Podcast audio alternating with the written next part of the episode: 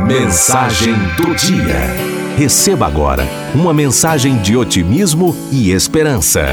Mensagem do dia. Flauta mágica.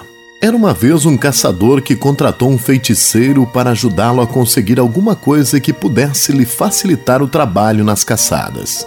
Depois de alguns dias, o feiticeiro lhe entregou uma flauta mágica que, ao ser tocada, enfeitiçava os animais, fazendo-os dançar. Desse modo, o caçador teria facilitado a sua ação.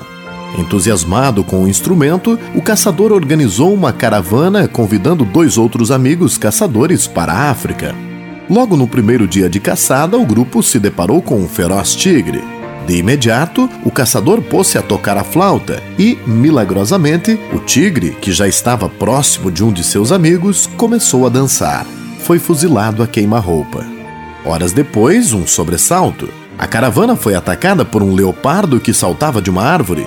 Ao som da flauta, contudo, o animal transformou-se de agressivo, ficou manso e dançou. Os caçadores não hesitaram e o mataram com vários tiros. E foi assim: flauta sendo tocada, animais ferozes dançando, caçadores matando. Ao final do dia, o grupo encontrou pela frente um leão faminto. A flauta soou, mas o leão não dançou. Ao contrário, atacou um dos amigos do caçador flautista, devorando-o. Logo depois, devorou o segundo. O tocador de flauta, desesperado, fazia soar as notas musicais, mas sem resultado algum. O leão não dançava. E enquanto tocava e tocava, o caçador foi devorado. Dois macacos em cima de uma árvore próxima a tudo assistiam. Um deles observou com sabedoria.